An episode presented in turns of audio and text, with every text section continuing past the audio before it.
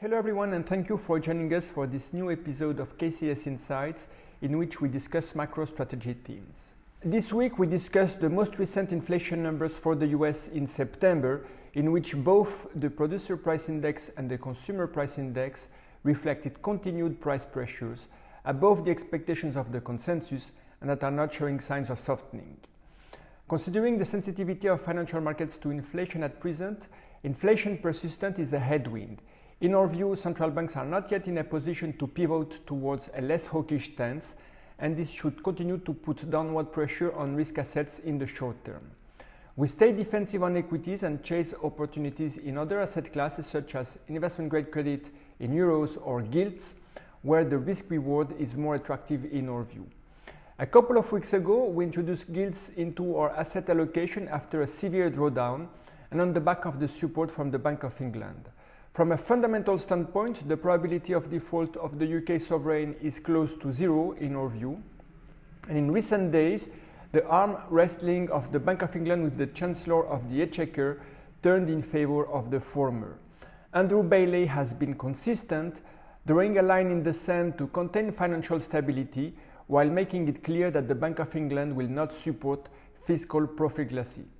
And gilts have initiated a rebound after a historical rout and we expect it to continue.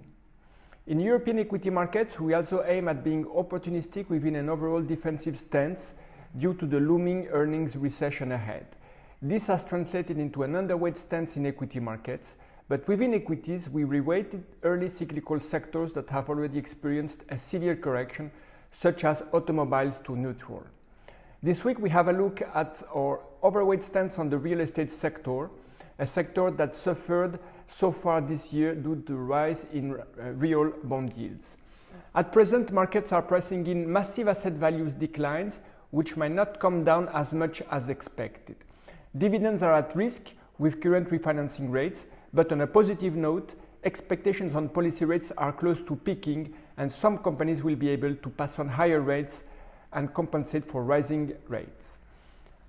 Upside risk for the sector are a scenario of inflation tolerance by central banks, which, we, which is too early in our view, and asset sales at a good price, especially for prime assets.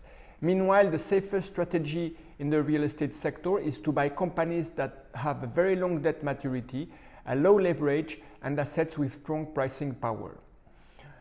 The week ahead will be quiet in terms of economic releases, but very active with major corporate earnings releases. Thank you for your attention. I wish you a very good week.